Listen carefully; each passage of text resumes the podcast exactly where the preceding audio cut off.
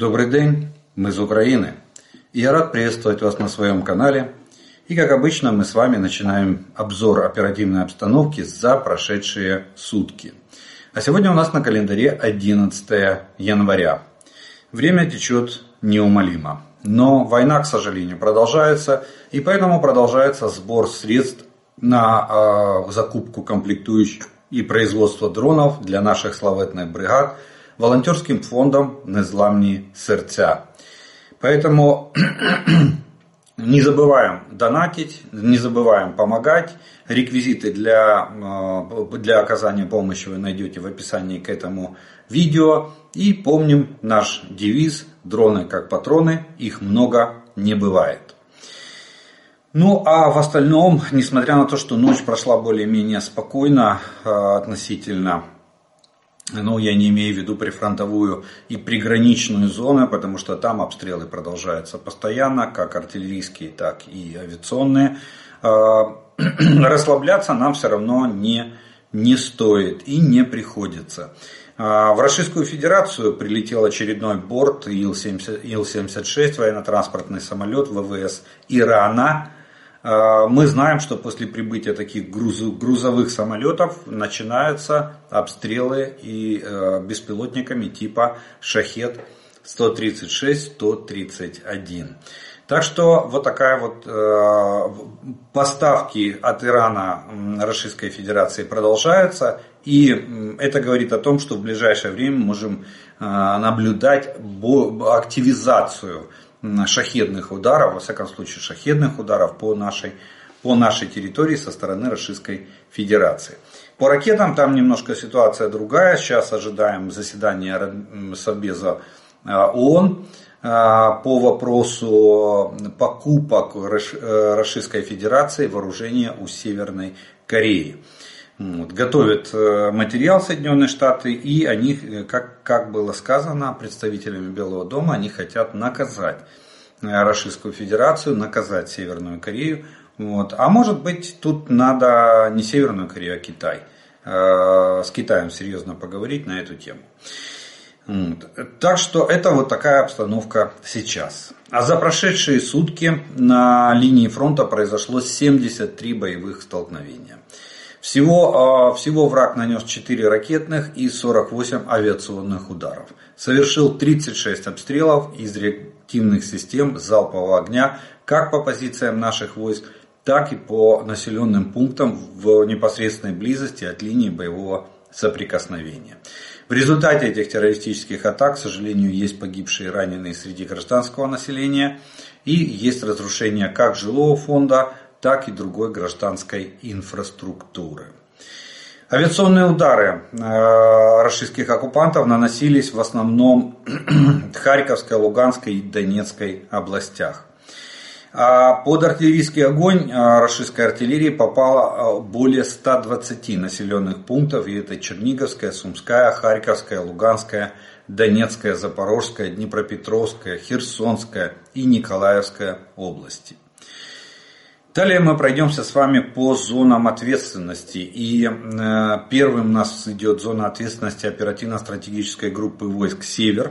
Это Волынское и Полесское направление. Здесь оперативная обстановка без изменений, она стабильна и контролируема. А далее Северское и Слобожанское направление. Тут, к сожалению, обстановка меняется и э, противник несмотря на то, э, противник, сохраняя свое военное присутствие, проводит, как мы уже говорили неоднократно, пытается проводить разведывательно-диверсионную деятельность. Иногда, к сожалению, проникновение диверсионно-разведывательных групп противника на нашу территорию э, предотвратить не удается. Так, в Черниговской области, вблизи границы а, с э, Российской Федерацией, в Семеновской общине, российская ДРГ проникла на нашу территорию и расстреляла машину с местным жителем. В результате обстрела мужчина погиб. Так что не зря наше, наше руководство приняло решение отселить а, определенную, определенную территорию, полностью отселить население, чтобы эта зона, чтобы люди там не появлялись, для того, чтобы их обезопасить от вот таких вот, а вот таких действий ДРГ ДРГ противника. А, неизвестно а, а, как бы результата работы, ушла ДРГ без, без потерь или они ее обнаружили и, она, и по ней наносились, производилось огневое воздействие. К сожалению, более, более точной информации Государственная пограничная служба не дает, но тем не менее еще один пример уже в Черниговской области проникновения ДРГ на нашу врага, на нашу территорию. Далее у нас идет зона ответственности оперативно-стратегической группировки войск Хортица. Это Купинское направление, открывает ее здесь. Синьковка продолжает оставаться самой горячей точкой. Пять атак предпринял враг на, в направлении Синьковки. И все атаки были отбиты, успешно отбиты нашими войсками. Враг понес потери и отступил.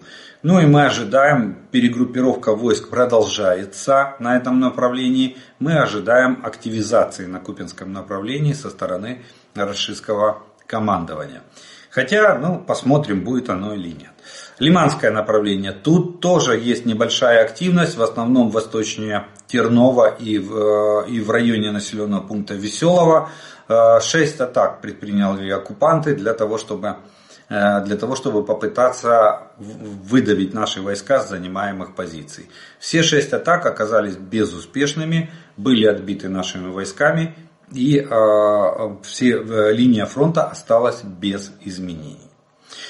Далее у нас идет Бахмутское направление. И тут тоже э, враг немного сбавил обороты, если так можно выразиться. Количество э, атак упало до э, одной и, и та была в районе Клещиевки, в районе вот этих господствующих высот. Скорее всего, тоже это может быть связано, а, такая снижение активности на Бахмутском направлении. Они там очень довольно сильно а, понесли потери, особенно на севере Бахмута. Э, Бахмутского оперативного направления. Ну и на юге, вот Клещиевка, Андреевка были ожесточенные бои. Поэтому вполне возможно, что тоже идет перегруппировка войск. И, как я и говорил ранее, есть предположение, что возможно будут снимать часть войск э, российское командование с Бахмутского направления для усиления соседних направлений. Авдеевского или э, Купинского, тут уже вопрос Э, посмотрим, что скажет наша разведка. Они там внимательно сидят, наблюдают за перемещением российских войск, куда будет двигать э, эти части или подразделения. Далее у нас наступает зона ответственности оперативно-стратегической группы войск Таврия, Авдеевское направление. Открывает ее, и тут наши защитники продолжают сдерживать врага, который не оставляет попыток окружить Авдеевку. Ну, кстати, вопросу окружения Авдеевки они уже уделяют меньше внимания, они больше уделяют внимания прорыву вглубь нашей территории, для того, чтобы как можно дальше вытянуть кишку и вот этот, создать этот э, мешок, э, который можно впоследствии будет сделать огневым за счет подтягивания артиллерии. Но наши войска наносят фланговые удары, и поэтому продвижение российских войск оно очень сильно замедленность. И, и так вот, если посмотреть на обстановку, то Новобахмутовка, Авдеевка и Северная 9 атак противника за прошедшие сутки. То есть даже на Авдеевском направлении есть, есть тенденция к снижению количества атак. А на южном фланге Авдеевки, Первомайская и Невельская, здесь 15 атак а, предпринял противник а, для того, для того, чтобы попытаться выбить наши войска с занимаемых позиций. Безуспешно. Ни одна из атак не увенчалась успехом. Наши войска удержали все позиции. Линия фронта без изменений. Враг понес потери и отошел на исходные рубежи. Далее Марьянское направление. Вот здесь большая активизация, и они пытаются, опять же, пытаются продвигаться вглубь нашей обороны, а, немножко на, на Григорьевку и не, немного поворачивают на юг, э, пытаются атаковать в направлении Победы. Но э, то же самое наши войска продолжают и удерживать и в районе Маринки, и в районе Новомихайловки, несмотря на то, что за, на Маринском оперативном направлении за прошедшие сутки враг предпринял 16 атак наших позиций. Это рекордное число за прошедшие сутки по всем оперативным направлением, на котором наступает враг. Далее у нас шахтерское направление. Здесь позиционные бои, обмен артиллерийскими ударами. Противник активных наступательных действий не проводил, поэтому линия фронта без изменений. Запорожское направление. Тут э, в районе Работиного, на Работинском плацдарме, враг э, пять раз пытался атаковать наши позиции, в основном в районе Работиного, возле и западнее Вербового. А, успеха не имел, а, понеся потери, отступил на исходные рубежи.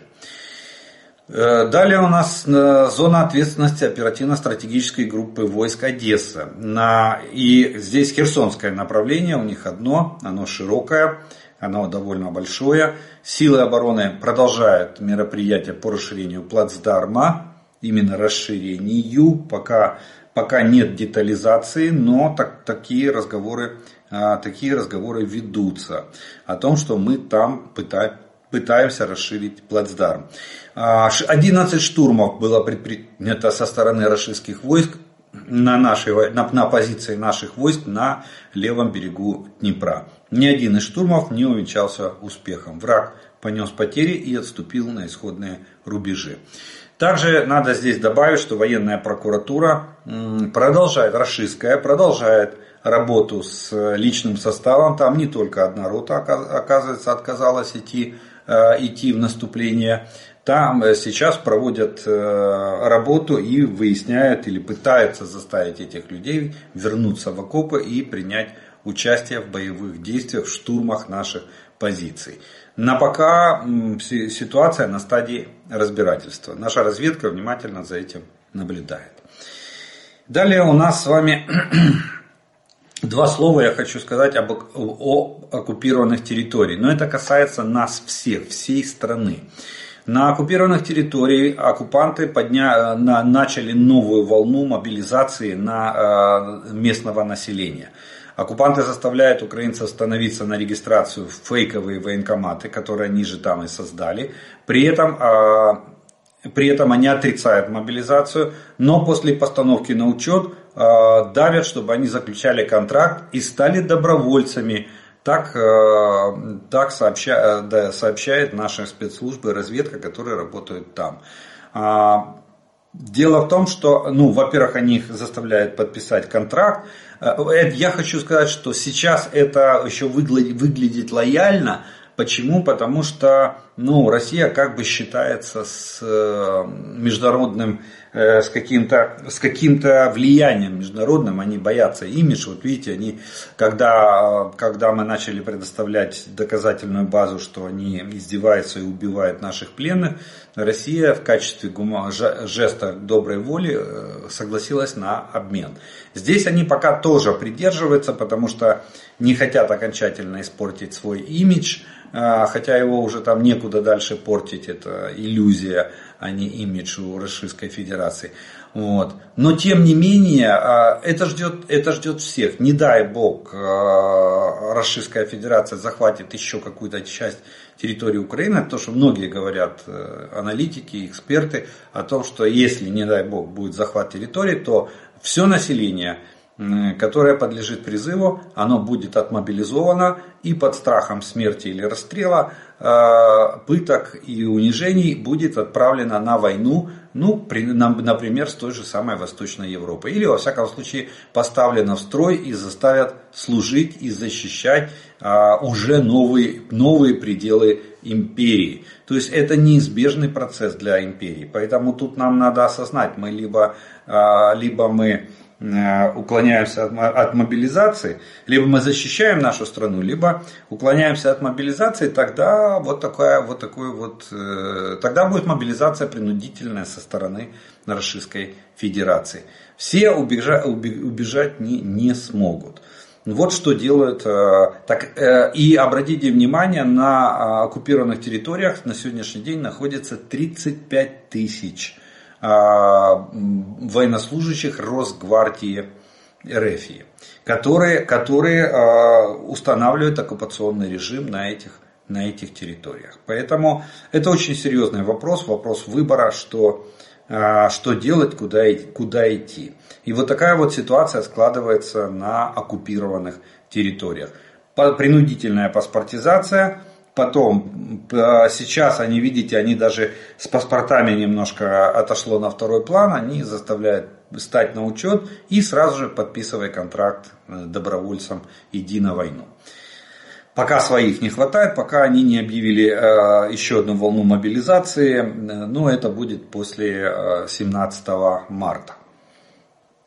Далее, в течение суток авиация сил обороны Украины нанесла удары по семи районам сосредоточения личного состава и техники врага. Также силами и средствами противовоздушной обороны Украины уничтожена управляемая авиационная ракета Х-59. Подразделения ракетных войск и артиллерии нанесли поражение по трем а, районам сосредоточения техники, личного состава техники и вооружения а, а, противника по двум пунктам управления войсками, по двум складам боеприпасов э, и по одной станции радиоэлектронной борьбы противника. Ориентировочные потери вражеские за прошедшие сутки составили в личном составе 830 оккупантов, э, в технике и вооружении в танках 12 единиц, в боевых бронированных машинах 22 единицы, э, в артиллерийских системах 15 единиц, в реактивных системах залпового огня 1 единица, э, в средствах противовоздушной обороны 2 единицы, крылатые ракеты 1 единица и 2 э, автомобильной техники 21 единица, а специальной техники 1 единица. Вот, такая, вот такой вот урожай собрали силы обороны на всех оперативных направлениях и на линии фронта от Сватова до Олешек. А, ну и э, появилось сейчас э, заявление пана Скибицкого, это заместитель э, начальника Главного управления разведки Министерства обороны Украины, который огласил цифру. Он сказал, что на, на сегодняшний день в Украине воюет почти полмиллиона российских граждан, полмиллиона военнослужащих РФИ. 462 тысячи находятся на территории Украины. Укомплектованность личным составом э, э, и, и, и техника, э, укомплектованность личным составом составляет примерно 95% от штатной численности этих подразделений, что позволяет российскому командованию проводить ротации и избегать новой волны мобилизации. Это вот все, что они нагнали, они сейчас привезли в Украину и таким образом э, пока что держат темп наступления. То, что я вам говорил, за счет того, что меняет первый эшелон со вторым эшелоном местами э, и э, подтягивает из всех, из всех щелей, подтягивает все то, что успевает за время между ротациями насобирать военкоматы. К этим 642 тысячам необходимо еще прибавить 35 тысяч, то, что я уже назвал, 35 тысяч э, военнослужащих Росгвардии РФ. И вот это вот число, это столько находится здесь сухопутного компонента. А если добавить сюда еще Черноморский флот, если добавить сюда еще ВКС э, РФ, а, войска ПВО, то цифра будет намного-намного больше, раза в полтора, это как минимум больше. Вот такая группировка войск участвует в вооруженном конфликте со стороны Российской Федерации на сегодняшний день. Ну а мы с вами поговорим немножко о военно-политических а, аспектах, которые происходят в Украине и вокруг нашей страны. Европа продолжает э, как бы подтверждать Э, то, что будет поддерживать Украину. Нижняя палата парламента Италии э, вчера проголосовала за резолюцию о продлении военной поддержки Украины. Так что у нас есть все шансы получать военно-техническую, продолжить получать военно-техническую помощь от Италии. А, в Харькове строят первую в Украине подземную школу. То есть, видите, да, а, мы уже смотрим на будущее, на шаг вперед, что ситуация может остаться довольно острой, и для того, чтобы не подвергать детей опасности, а учить их надо, а, строится подземная школа. А, также было очень интересное сообщение вчера, что на границе с Приднестровьем произошел инцидент с перестрелкой. А, кто-то кого-то притащил на нашу территорию, кто-то стрелял, кто-то не стрелял. Так вот, Госпогранслужба Украины опровергла утверждение приднестровской стороны незаконного, незаконных этих гауляйтеров Москвы, что был инцидент и что была перестрелка. Никакой перестрелки не было. Заявление так называемое ПМР, ПМР несет провокационный характер с целью обвинить в чем-то Украину. К тому же мы понимаем, что этот анклав имеет пророссийскую направленность. Так что никакого, э, все нормально там на границе э, с Молдовой и с той частью территории, которую незаконно удерживает Российская Федерация, называя ее э, так называемая ПМР. Вот.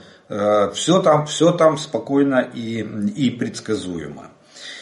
Далее Индия. Очень серьезный игрок, страна огромная, как по численности, так и по внутреннему валовому продукту. Так вот, э, Индия прекратила а, закупку э, российской нефти э, на сегодняшний день и обратилась за покупкой к Саудовской Аравии.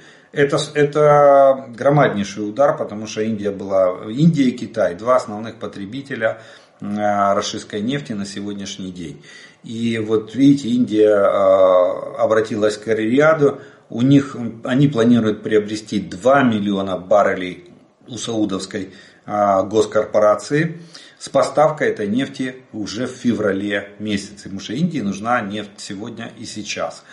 А, а вот нефть Сокол, которую они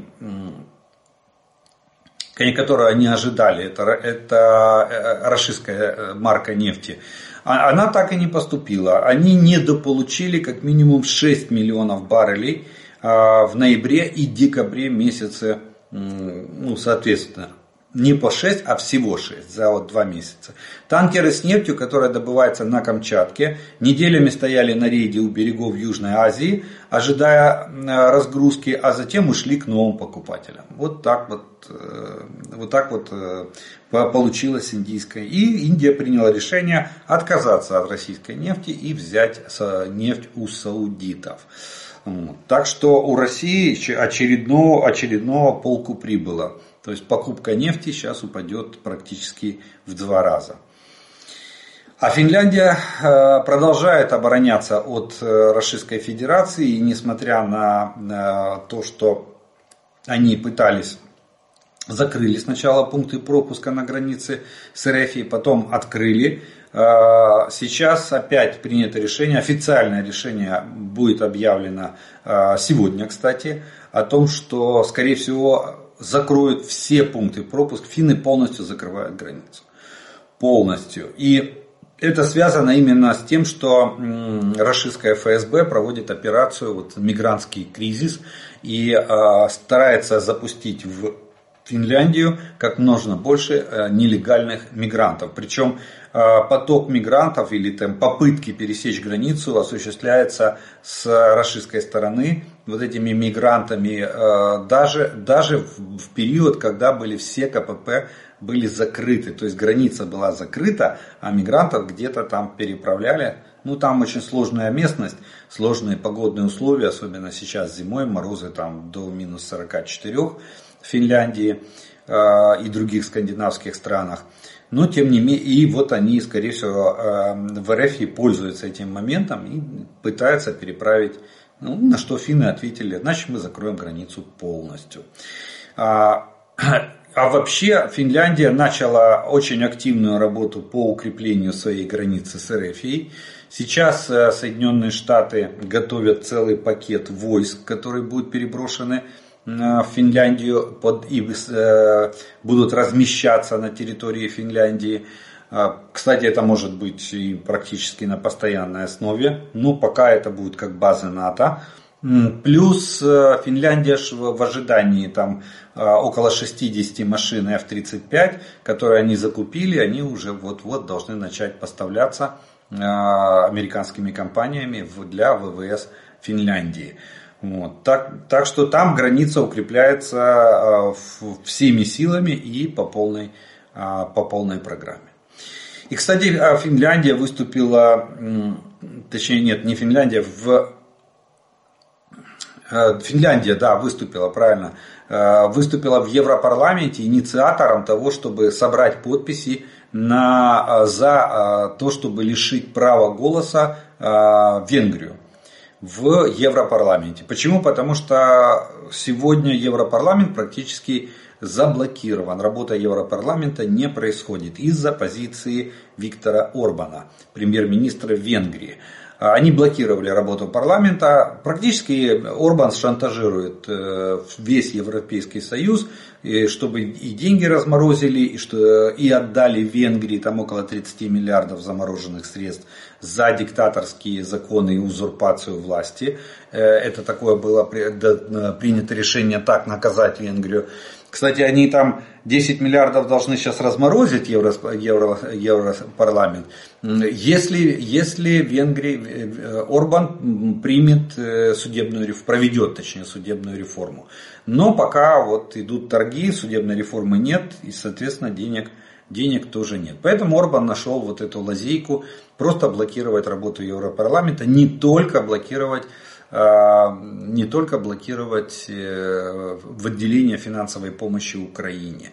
Так вот, э, депутат от э, Финляндии предложил, что давайте проголосуем и лишим. Это позволяет, законодательство Евросоюза позволяет в случае такой антиевропейской позиции и политики, которую проводит государство, они могут лишить его права голоса и перейти к процессу голосования большинства. Вот. Или просто не учитывать голос Венгрии какое-то время а, за, такую, за такую политическую позицию. Так что вполне возможно, что может быть в ближайшее время все вопросы начнут приниматься, решения начнут приниматься в Европарламенте, несмотря на позицию Венгрии.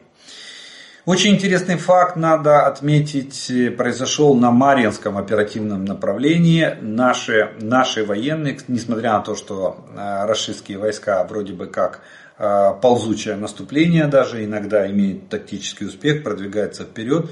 Ну, я уже рассказывал неоднократно, что мы ведем активную оборону, то есть мы контратакуем иногда, э, иногда возвращаем себе утраченные позиции, а иногда захватываем новые новые, которые ранее обороняли российские оккупационные войска. Так вот, э, на днях в, на Марьинском оперативном направлении был взят в плен э, наемник из Сомали.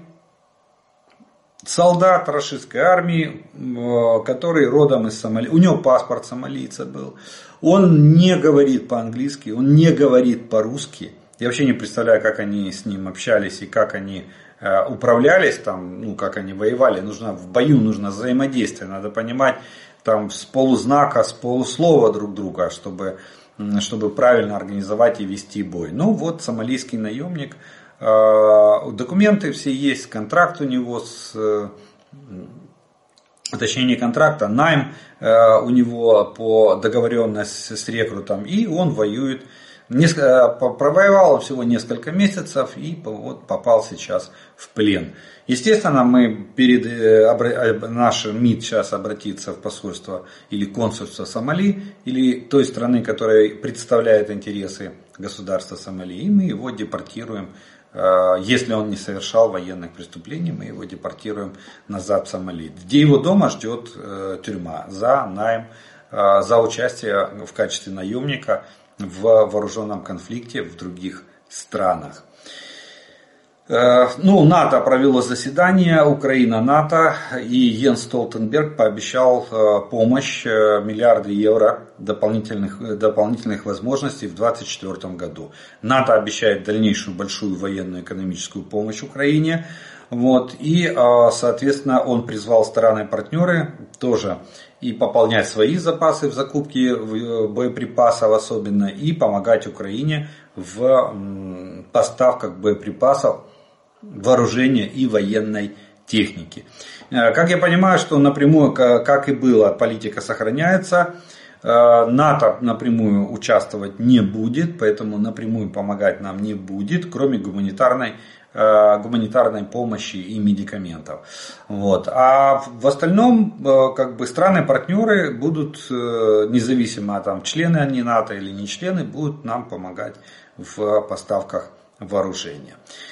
Ну и э, вишенкой на торте сегодняшнего военно-политического блока я сделаю новости с Белого дома э, которая очень хорошая для нас. Я, помните, я вам говорю, что ну, медленно, но процесс движется, процесс, э, процесс решения судьбы вот этих замороженных активов Российской Федерации в Европе и Соединенных Штатах. Сейчас там идет речь о сумме в 300 миллиардов, а вообще по разным оценкам обычно говорят, э, принято считать, что только в Соединенных Штатах, Штатах э, российских активов на триллион долларов. Его так и называют, русский триллион в США. Но 300 миллиардов э, вот сейчас еще один шаг сделали Соединенные Штаты к тому, чтобы конфисковать эти, эти активы и передать их Украине для, в том числе для ведения, особенно для ведения войны и последующего восстановления страны. А, то есть администрация Джо Байдена высказала поддержку законопроекта, позволяющего арестовать часть а, с 300 миллиардов долларов замороженных российских активов, чтобы предоставить их Украине, пишет Bloomberg, со ссылкой на меморандум Совета нацбезопасности и в Комитете Сената по иностранным делам. То есть э, арест позволяет конфискацию этих, этих активов. Сейчас они замороженные считаются, то есть недвижимые, и мы с этих активов получаем проценты, Россия не получает проценты, вот, а они хотят арестовать, наложить арест, и тогда их можно будет конфисковывать и передавать Украине. Вот такая вот новость. Мы же говорили, что Россия заплатит за все.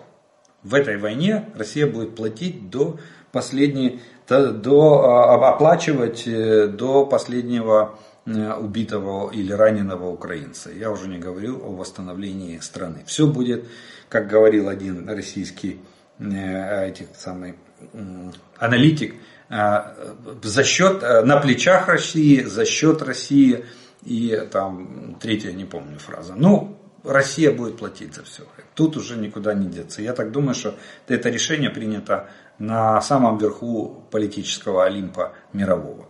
И согласовано. Вот вопрос механизма, они сейчас, видите, начинают уже даже первый экспериментальный шаг. Я вам скажу, что если Соединенные Штаты начнут арест и конфискацию этих активов, то же самое начнет делать Европа. Тоже с российскими активами.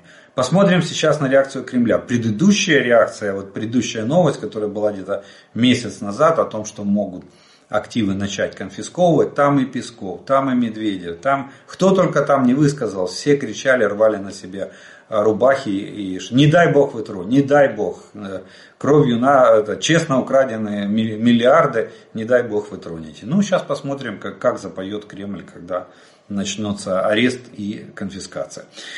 Ну что ж, на этом мы с вами первый раздел военной и военно-политической обстановки нашего обзора закончим. Я по традиции сделаю паузу. Вас по традиции приглашаю подписаться на мой канал, кто еще не подписан.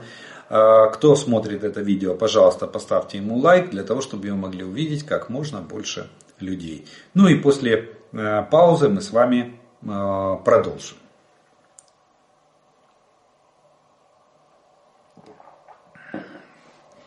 А продолжим мы с вами, как обычно, это ответом на те вопросы, которые вы прислали к предыдущим видео. И первый вопрос сегодняшнего дня прозвучит следующий. Доброго дня. На вашу думку, наскільки можливий вариант заморозки войны? Э, я думаю, что на сегодняшний день вариант заморозки войны невозможен. Невозможен, потому что э, Запад прекрасно, Запад получил, особенно вот в лице Соединенных Штатов, они получили, на мой взгляд, просто такой гигантский урок и жестокий урок в плане того, что они увидели, что россияне за 9 месяцев закопались и целые города подземные построили. Я имею в виду там линия Суровикина и всего-всего остального. И они прекрасно понимают, что если дать передышку, то они не только закопаются, они еще и танки успеют там поднаклепать немножко. И боевые бронированные машины, и боеприпасов понасобирать по всему миру. Так что ни о какой заморозке конфликта сейчас речи быть не может. Даже позиционная война на изнурение, она тоже э, она будет продолжаться. И как бы это ни было тяжело с обоих сторон, но э, все равно никто ни о каком э, прекращении огня речи не ведет. Если вы читаете новость или статью, в которой пишут, что пора садиться за стол переговоров, знайте, что это проплаченная Кремлем э, пропаганда. Потому что Кремль, в Кремле прекрасно понимает ситуацию, что они выдыхаются, что бесконечно ресурсы черпать нельзя. Но всегда будет. И здесь уже его пробивать дальше некуда. Деньги заканчиваются, тем более в стране такой коллапс, еще неизвестно, как фронт отреагирует на тех замерзающих, там же до Владивостока дошли прорывы. И сколько? 19 регионов России сегодня э, замерзают. Уже никого не интересуют цены на яйца, на другие продукты, есть они наличие или нет. Сегодня, э, сегодня россияне не могут согреться в своих квартирах. И это ширится по всей стране. Причем даже не при самых э, там, катастрофических морозах. Есть регионы, где морозы небольшие, но коммунальная система посыпалась, особенно теплотрассы, а это влечет за собой замерзание и водопровода, и канализации. Вот такая вот, вот такая вот ситуация. Еще посмотрим, чем этот, э, эта техногенная катастрофа э, выльется для Российской Федерации. Вот. Так что а, этот, давать возможности, э, э, как, как фронт еще отреагирует, мы не знаем. Вот, но все, в этой совокупность вот этих факторов звезды начинают выстраиваться в нужном, в нужном для нас порядке. Это, помните, я вчера говорил про список черных лебедей, да? Так вот, может быть, кто его знает? Черный лебедь, поэтому и называют событие черным лебедем, что никто не знает, откуда он прилетит и, где, и когда он прилетит. Так может быть это очередной черный лебедь для, а, для РФИ. Вот. Так что нет, заморозку конфликта никто не пойдет. Никто не будет давать возможность э, РФИ на, навер, наверстать утраченный боевой потенциал для того, чтобы продолжить эту войну с, новой, с новыми усилиями. Вот как на издыхании сейчас они э, бьются еще там в, наступлении на, на отдельных оперативных направлениях. Вот э, так, так и будем их добивать, пока, пока наступательный потенциал будет не исчерпан полностью, а потом наступит паритет а дальше наступит э, преимущество другой стороны, то есть нас, нас с вами. Кстати, некоторые наши аналитики военные даже сравнивают ситуацию на линии фронта с 1943 э, годом, Вторую мировую войну, где-то период 1943 года, когда обе стороны воюют на полную катушку, когда обе стороны уже э, развернули но достигли каких-то определенных результатов, Э, частично выдохлись, потому что ну, устали от войны, но тем не менее. Э, и наступила такая вот, 43-й называли переломным моментом, а после 43 уже пошли, более-менее Советский Союз пошел э, проводить наступательные операции. Так что примерно вот мы находимся где-то, наверное, я соглашусь, наверное, с этой идеей, что мы примерно находимся в 43 году по ситуации на линии фронта. Слідуючий вопрос. Скажіть, будь ласка, якщо на Дніпрі та в плавнях стане крига, чи допоможе це нашим військовим його форсувати? І відповідно, чи не скористаються замерзанням Дніпра расисти для висадки на правий берег? Ну, про высадку на правый берег вообще речи нет. Мы его контролируем достаточно хорошо. Может быть там какие-то отдельные ДРГ и могут переправляться, хотя, э, скорее всего, вряд ли. Что касается, если замерзнет вода вот там, где течение практически нулевое, то есть в плавнях Днепра, э, особенно на левом берегу, левый берег низкий, правый высокий, он э, там плавней практически нет, там вода бьется в высокий берег, и, и вот этих вот заводей и заболоченности местности практически нету. Вот. Я скажу, что это может быть хуже. Почему? Потому что морозы не такие сильные, лед не настолько прочный. Для того, чтобы использовать лед, надо, чтобы он промерз, промерз имел достаточную грузоподъемность, несущую нагрузку, мог выдерживать. Э, и надо применять специальные средства, нужны для э, хождения людей, типа вот э, макроступы делаются, либо для лодки на лыжи ставятся. Вот. То есть это, это еще усложнит. Задачу нашим войскам при подходе к береговой линии. Поэтому лучше пусть будет э, холодная вода, потому что по воде все-таки передвижение намного легче и намного проще. А вот э, замерзание воды, она еще усложняет. Приходится ломать этот лед для того, что он тонкий, ни туда и ни сюда. И для того, чтобы подойти к, э, твердому, к твердой, твердому грунту и высадиться на твердый грунт.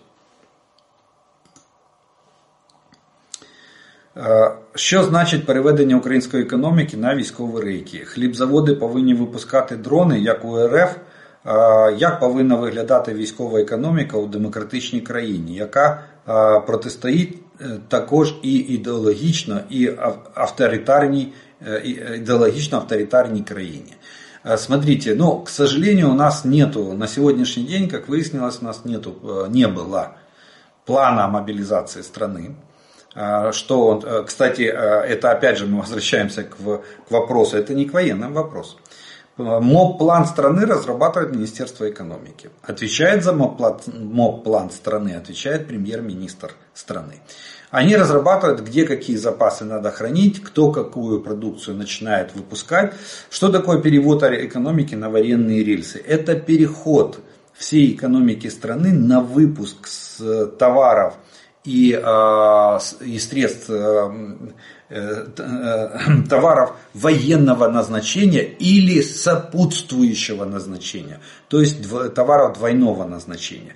При этом сохраняется компонента потребительской корзины и товаров бытового потребления для, в объемах населения.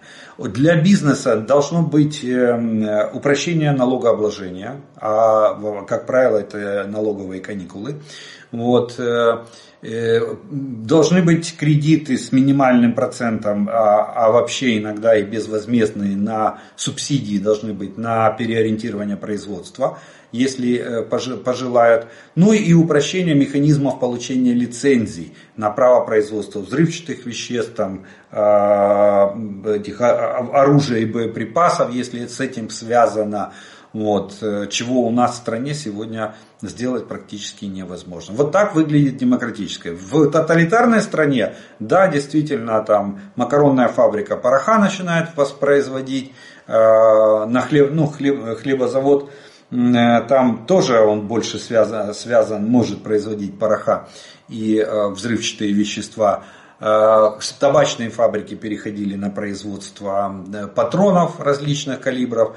Э, допустим, там предприятия, на предприятиях хранились там тысячи тонн металла или проката, который тут же пускался для выпуска военной продукции. Вот. А в, в такой в нетоталитарной стране должен быть разработан план, должны быть государство должно заключить договора с собственниками бизнеса а, а если они хранят запасы на, для начала производства товара военного значения, значит государство им платит денежку за, за то, что они хранят эти запасы. Если, а, если им надо перейти для этот самый, если им нужны средства для переориентации производства. Государство должно эти средства предоставить. Государство должно в кратчайшие сроки оформить лицензию на право производства тех или других видов товаров. У нас на этого, к сожалению, ну, во всяком случае не наблюдается. Нигде не наблюдается нигде и никак. У нас наоборот, э, ну вот в прессе появляется информация о том, что э, почему мин не, не хотят производить мины. Потому что никто не хочет связываться с получением лицензии на эти мины. Нужна лицензия на производство боеприпасов. Это раз. И второе, нужна гарантия того, что твои мины купит у тебя э, Министерство обороны Украины.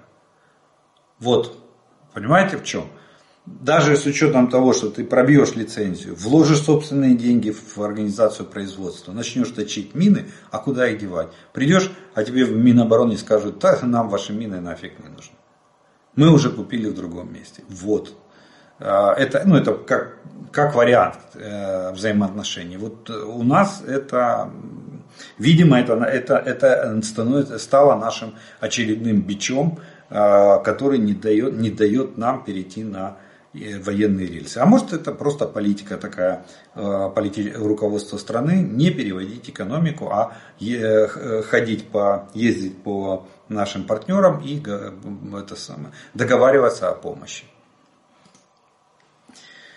Здравствуйте, у меня такой вопрос. Э, если западная американская разведка знала о нападении на Украину и наверняка предполагала, что потребуется военная помощь нашей стране, то почему они уже тогда не решили разворачивать свои ВПК? Или Запад не собирался нам помогать, думая, что все э, рассосется? Не то, что рассосется, Запад не делал ставки на то, что мы выживем.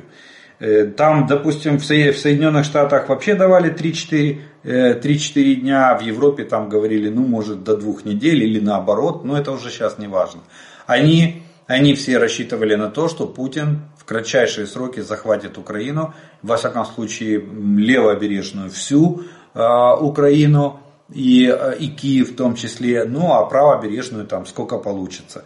Э, помните карту Жириновский, которую э, покойный показывал? что там, что отдать Польше, что Венгрии, что Словакии, а все остальное это, это Новороссия.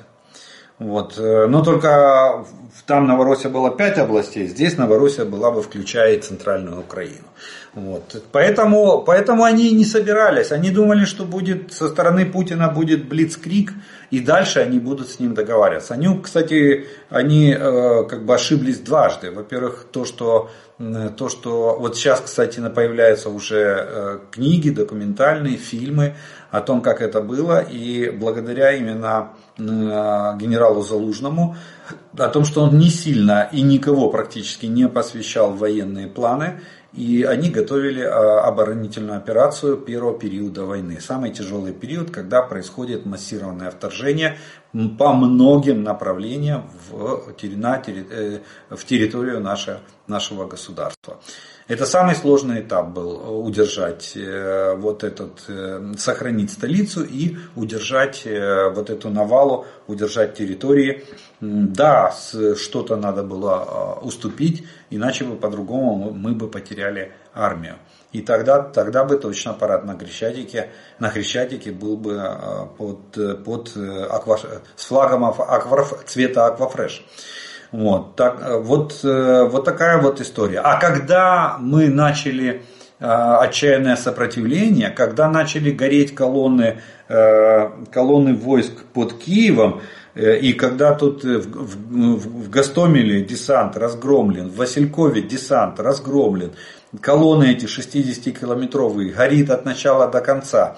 А российские войска пытаются там это самое, за броварами пытаются в лесах там куда-то двигаться, что-то делать. Мы их там постоянно ловим в, да, эти, в огневые мешки и уничтожаем нашей артиллерией. Когда мы показали, что мы в состоянии сражаться, вот тогда Запад начал думать. Вспомните, когда произошел первый Рамштайн.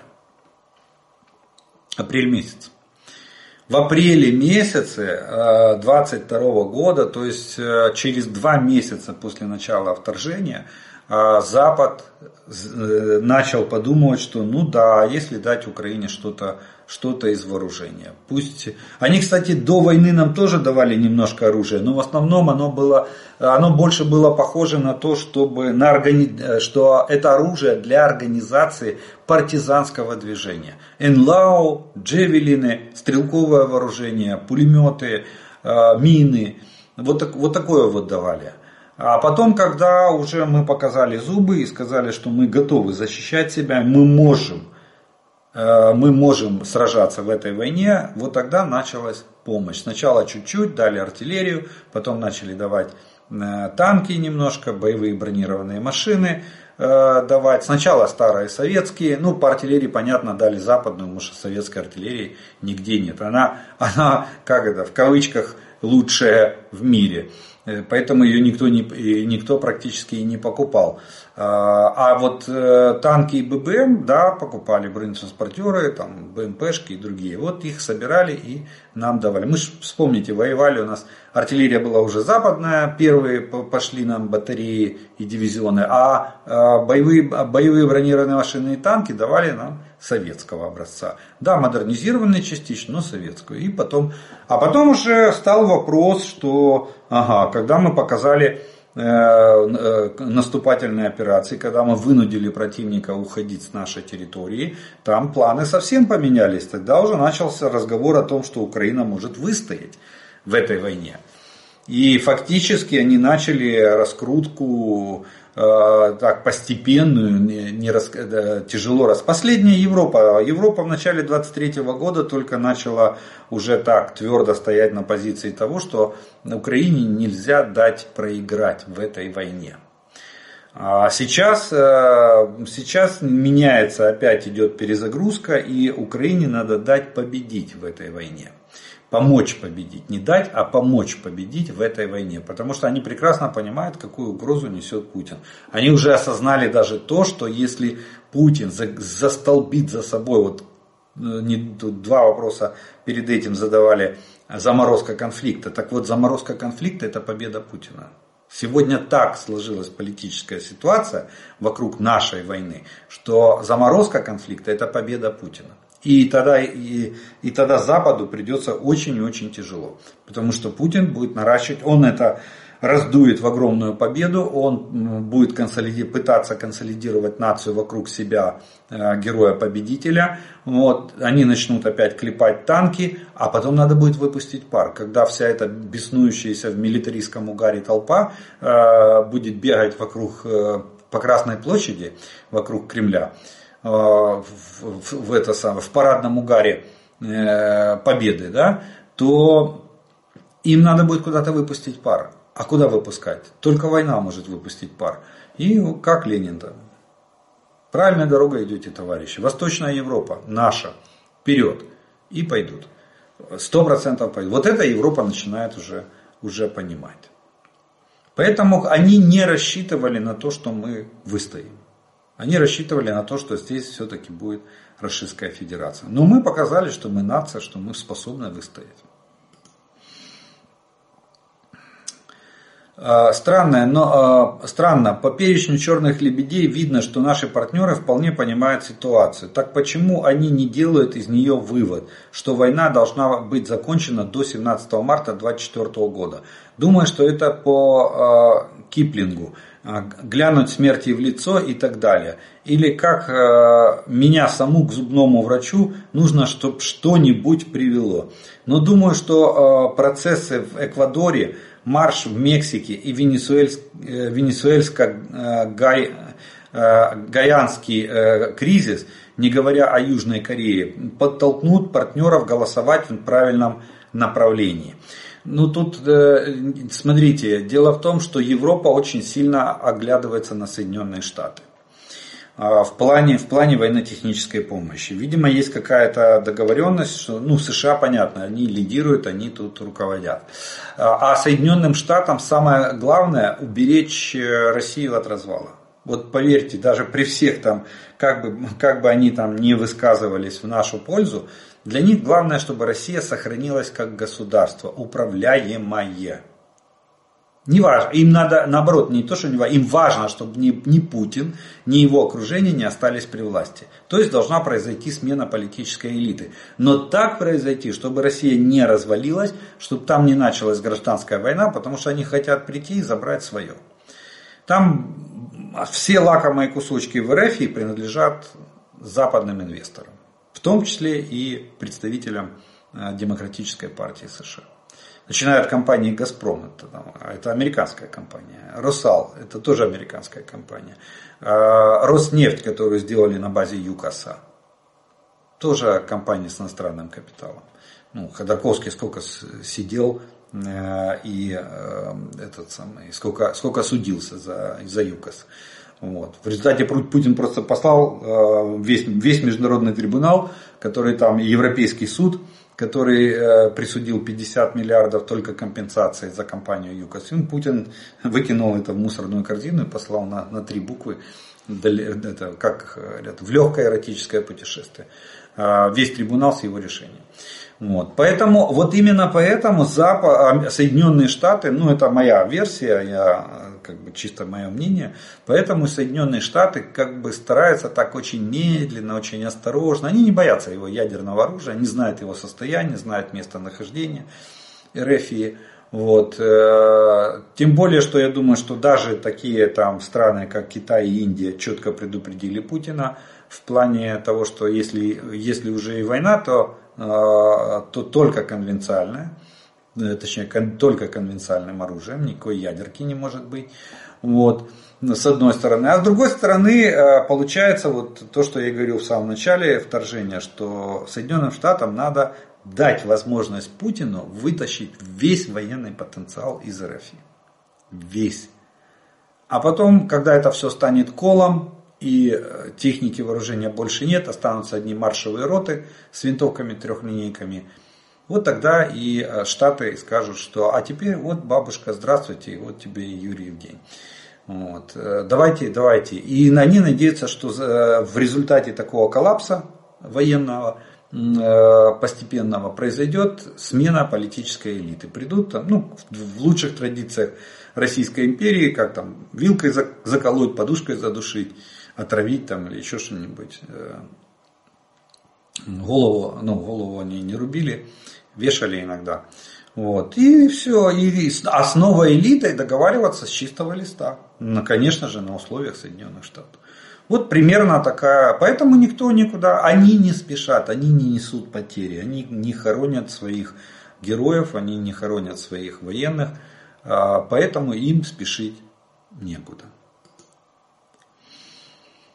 А, каким образом происходит контрбатарейная борьба? Чем пеленгует, э, чем отвечает. Э, для борьбы использует какие-то вооружения специально подготовленные к этому.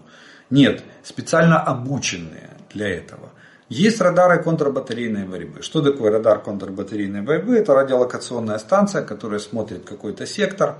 И э, как только в этом секторе появляется летящая мина или снаряд, э, сразу же его засекает и путем математики, потому что ну, баллистика это математика, путем математики они высчитывают точку, откуда вылетел снаряд.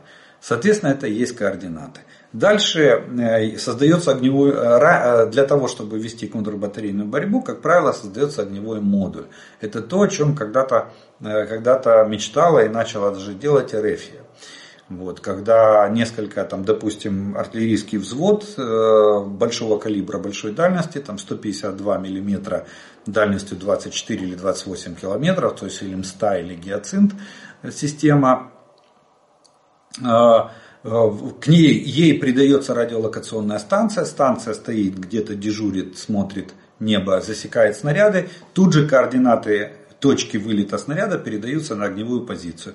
А там стоят орудия в готовности. Э, поправки все посчитаны, данные для стрельбы по координатам быстро определяются и туда наносится огневой удар. Вот это контрбатарейная борьба. Дальше идет либо смена позиции. Станция контролирует то, что, э, то, то, что ведет огонь, она, она засекает там же снаряды, но только определяет их точку падения. И тут же выдает корректуры, выдает разницу между расчетной точкой, откуда вылетел снаряд, и местом падения э, может даже каждого снаряда определять. То есть она корректирует еще огонь. Они могут скорректировать и второй залп положить более, более точнее. Вот. Ну, в артиллерии нельзя так э, сделать, потому что очень много факторов, таких как погодные условия, например, метеоусловия они называются, да, они очень сильно влияют на характер стрельбы. Даже первый выстрел э, в, одну, в одну воронку, а второй выстрел уже температура ствола другая. И это влияет. На 1-2 градуса она уже другая, это влияет на э, точку падения снаряда. Дает ему какое-то отклонение. Небольшое, но все равно дает. Вот. вот так и ведется контрбатарейная борьба. А, для контрбатарейной борьбы, как правило, используется более дальнобойная артиллерия, для того, чтобы эта артиллерия не попадала под огонь вражеской артиллерии. Ну а у станция, э, станция разведки э, радиоэлектронной, или так ее можно назвать, станция обнаружения стреляющих орудий и минометов. Кстати, она как в Советском Союзе когда-то была, она так и называлась, Арсом. Э, Арсом был по-моему, 2, Арсом-1 или Арсом-2, ну не помню. Станция Арсом она называется. И э, когда-то, потом на ее смену пришла станция АРК, изделия рысь АРК-1 и АРК-2, потом появилась э, зоопарк, э, потом появилось положение, ну там разные модификации. А нам передавали еще с 2014 года, начиная Соединенные Штаты, нам передали радары НТПК разных модификаций с дальностью обнаружения цели от 5, 5 километров, 5 километров, 10 километров и 50 километров. То есть три типа радаров разной мощности, там у них цифра только последняя отличается. Там 26, 20, 38 и 39 НТПК станции. Вот. вот так ведется контр, э, контрбатарейная борьба с артиллерией противника. Кто точнее, кто быстрее реагирует на открытие огня а, вражеской артиллерии, тот и выигрывает контрбатарейную борьбу. Но при этом, кстати, самая главная проблема сохранить радиолокационную станцию. Почему? Потому что она светит, ее видно, то есть э, ее засекает средства радиотехнической разведки и, соответственно, старается, э, враг старается ее уничтожить в первую очередь как э, средство разведки, которое, которое помогает уничтожать одно из средств огневого поражения, поражения противника. То есть, здравствуйте, с Новым годом! Пуски шахедов происходят с одних и тех же мест. Чауда, Балаклава, Курск, Приморско-Ахтарск. А, два вопроса. Первый. Почему именно эти места выбраны для пусков? Там рельеф подходящий или другая причина. И второй, раз они а, одни и те же места выбраны для пусков, то, может и, то можем ли мы и с их помощью а, партизан, агентуры держать на контроле и передавать координаты для нашей арты, ракет. Ведь уничтожение пусковых установок э, тоже могло бы уменьшить количество пусков. Заранее благодарю за ответ. Да, теоретически вы абсолютно правы, но, но практически выглядит немножко по-другому. Смотрите, почему эти места выбраны? Потому что там есть необходимая база, где можно разместить операторов дронов, где можно укрыть сами дроны. Везде на, на полигоне да, есть, э, есть бункерные помещения, в которых можно прятать и технику, и есть складские помещения. Там вполне можно даже организовать сборку. Приморская Ахтарск то же самое, там аэродром. Но туда даже можно подвозить комплектующие, можно привозить и увозить операторов. То есть места выбираются, где можно разместить необходимую базу для а, подготовки и осуществление пусков, их же надо еще запрограммировать, то есть надо разместить операторов, айтишников и все, все остальное. Поэтому так выбирается, плюс небольшое удаление от линии, от линии фронта, для того, чтобы дальности пуска шахедов хватало на большую часть территории Украины. Что касается, э, что касается нанесения поражения, для того, чтобы нанести поражение, надо поймать пусковые на либо надо найти место, где они прячутся, что крайне тяжело. Поверьте, там тоже а, есть местная охрана и есть э, кто охраняет.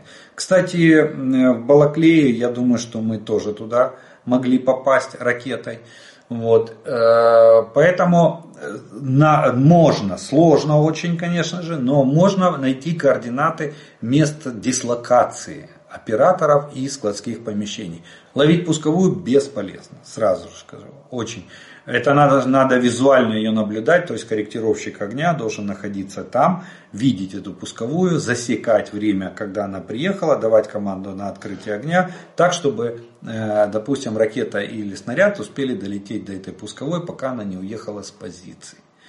Вот, э, вот такая вот кухня. А у нас, давайте посмотрим, средства огневого поражения, которые могут достать, допустим, до Крыма или, э, или дальше.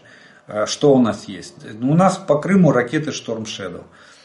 Что надо сделать? Надо, смотрите, надо определить координаты, куда должна ударить ракета. Эти координаты надо вложить в голову ракеты ее. Надо определить рубеж, с которого эта ракета будет пущена, потому что ей надо проложить маршрут. Это крылатая ракета. Потом эту ракету после программирования надо подготовить и подвесить на самолет. Подготовить пилота, за самолет и чтобы он вылетел. И этот самолет должен прийти на рубеж сброса пусков ракет, пустить их и улететь. Дальше ракета летит уже по, зада, по заданному маршруту. И вы думаете, э, пусковая установка будет стоять на, на стартовой позиции с шахедами и ждать, когда прилетит ракета.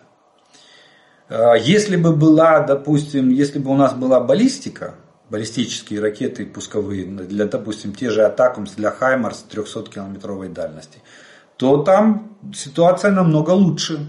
Потому что там ввел данные в координаты в компьютер, а тут же система определяет данные для пуска ракеты, кнопку нажал, ракета ушла. Через 3-4 минуты ракета в районе цели. Это если на максимальную дальность. Но 3-4 минуты, вы же понимаете? А, а если за это время пусковая свернулась и ушла? Вот. У нас нет ракет э, с дальностью до, до 300 километров, э, оперативно-тактических ракет малой дальности. У нас их нет, от слова совсем. Поэтому мы используем те ракеты, поэтому мы не наносим удары. Шахедами, этими дронами, да, мы можем наносить удары, что мы и делаем. А, по тому же Курску, по тому же Приморско-Ахтарску э, прилетают дроны, прилетают там бобры, лелеки, там кто там еще прилетает. Вот. Правда, Россия ни разу не показала ни, ни одного бобра сбитого, как они говорят. Но тем не менее, бавовна случается и в Курске, и в Приморско-Ахтарске. То есть мы пытаемся бороться собственными средствами. Это крайне важно подчеркнуть, что собственными средствами. На территории Крыма мы стараемся уничтожать стационарные объекты, которые попадают в зону досягаемости нашей авиации, которая несет ракеты Скалп или Шторм Shadow, то есть французские или, или британские ракеты. Вот. А вот такие высокоманевренные цели, цели, которые могут переезжать с места на место и пункты дислокации которых точно неизвестны, ну, допустим, на аэродроме бункерное помещение. Там находятся операторы, которые там программируют эти дроны. Там же есть команда рабочая, которая потом эти дроны забирает, заряжает пусковую. И два человека выскочили на пусковой, тент подняли, кузов, э, тент завернули, кузов подняли. Пять дронов жик-жик-жик улетели, кузов опустили, тент завернули и уехали. Все. Вот к сожалению, такая, так, так, такова процедура запуска дрона. Именно поэтому мы не гоняемся непосредственно за дронами. Мы пытаемся уничтожать а, вот этих операторов, пытаемся уничтожать сами запасы дронов, если мы узнаем об этом. Вы тоже не забывайте, что а, расисты это берегут как зеницу ока, охраняют и стараются выдерживать режим секретности, чтобы мы не узнали, где, где они это хранят. Олег Владимирович, у меня вопрос. Запад обещал нам 1 миллион снарядов, но так и не выполнил свои обязательства. А не получится, что после передачи нам самолета F-16 будет такое же с ракетами и бомбами к нему? Нет, здесь не получится. Дело в том, что Запад э, пытается нам передать этот миллион боеприпасов, но не может по причине того, что они не, не могут так быстро развернуть производство. То есть производственные мощности оказались не готовыми. Их надо расширять, их надо увеличивать, набирать персонал, а персонал надо обучить. Ну еще самое главное, надо же э, из чего-то делать эти снаряды, их же не делают из воздуха. Значит, что надо закупить э, исходный материал. Что это там металл, э, допустим, который там льется, а потом в, отливается корпуса снарядов, или, там, э, или, или это заготовки, болванки купить, чтобы потом из них токарно-фрезерным способом вытачивать эти боеприпасы. А, технологий существует много, но вот эта вся цепочка технологическая, она крайне сложна в, как организационный процесс. И она занимает определенное время, меньше которого сделать это невозможно. Вот. А что касается F-16, это самая распространенная машина в мире. F-16, еще называют рабочая лошадка. И э, боезапас к этим самолетам есть практически в любой стране, в которой есть F-16. Поэтому тут дефицита быть не должно. А к нему выпускаются Тем более F-16 применяется, в том числе и в действующих конфликтах на сегодняшний день. Поэтому вы, производство есть и боеприпасы к ним есть. Так что будут, будут давать. Я думаю, что ну, это мое такое как бы мнение сложилось, я думаю, что вместе с F-16 нам еще и оперативно-тактические комплексы дадут, ракеты от РК. Я там не берусь сказать, дадут ли среднюю дальность, то есть больше 500 километров, но малой дальности до 500 километров 100% нам ракеты дадут. Потому что ну, не имеет смысла. Если уже давать, то надо уже давать всего, все, все, что еще не додано. А не додано именно ракеты и самолеты.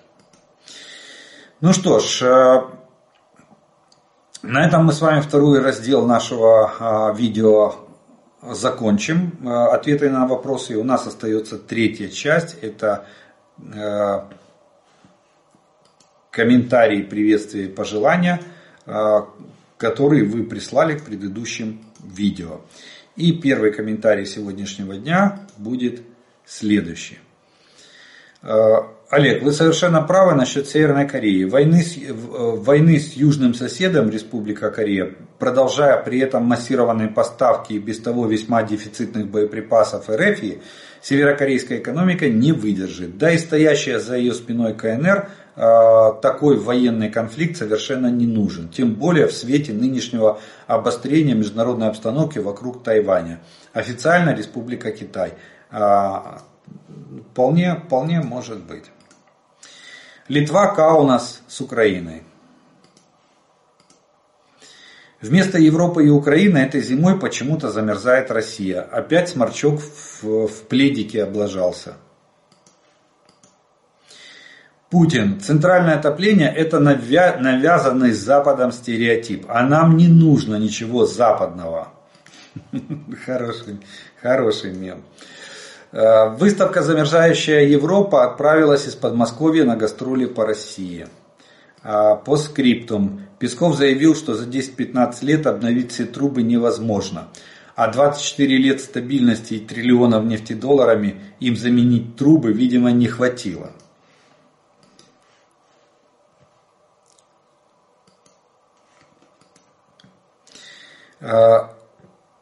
Дякую нашим волонтерам. Саме Саме мале, що ми можемо робити для фронту, це донати.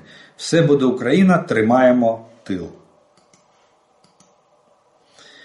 В Эквадоре этом у них постоянно такая херня, так как там это из-за наркотиков. В 2020 году там вообще банды в тюрьме перерезали друг друга.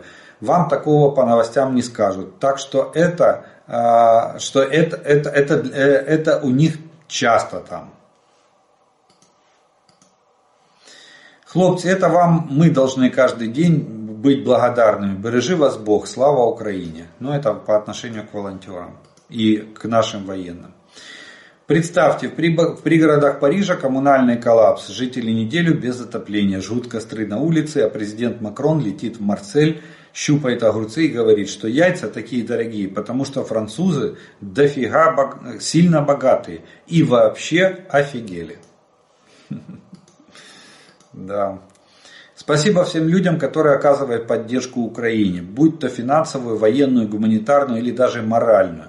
Верим в победу ВСУ над всеми оккупантами и выдворение оккупантов с территории Украины. Народ Израиля жив, а Ам Израиль хай. Українська мова вільних людей, слава нації, слава Україні, героям слава и писец Российской Федерации. Спасибо. Київ з вами вітаю. Дніпро з Україною і Израилем. Злые языки говорят, что черный лебедь уже летит в морозильнике на Валдая. Если объективно оценить итоги почти двух лет войны РФ против Украины, то мы увидим, что Украина есть череда блестящих побед и на суше, и на море, и в воздухе, а в глубоком тылу и в глубоком тылу врага. В то же время Рашка пережила ряд унизительных отступлений и разгромных поражений. Финанси... Финансовая и военная помощь Украине будет выделена еще как минимум два года. Привет из Вашингтона, слава Украине, слава ВСУ. Украине и э, страшновато слушать, тем более, что Раша вместе с фашистской Германией развязала Вторую мировую войну и, и повинна в этом перед человечеством. Надежда только на незалежную. Слава Украине, героям слава, перемога України и возвращение всех оккупированных территорий. Украинцы, вы необыкновенно мужественный народ, вы самые сильные. Слава Украине, слава героям. Идеальная российская семья. Жена на белой ладе, муж в черном пакете, сын в юнармии готовится к черному пакету, дочь в больнице после встречи с бывшим зэком, героем СВО. Ну что ж, вот такой вот э, фантасмагорический сюжет – который не лишен, а, не лишен правды и реалий сегодняшнего дня в Российской Федерации. На этом мы с вами закончим сегодняшний обзор оперативной обстановки за прошедшие сутки. Я благодарю вас за ваше внимание, что вы досмотрели до этого момента.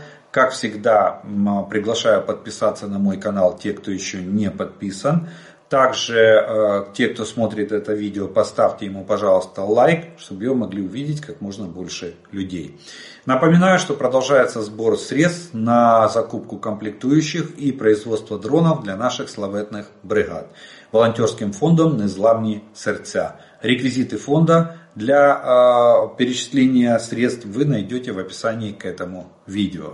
От себя добавлю слова благодарности для э, спонсорам і тим, хто допомагає моєму каналу. Ну а ми з вами продовжуємо вірити в Сили оборони України. Перемога наша, слава Україні!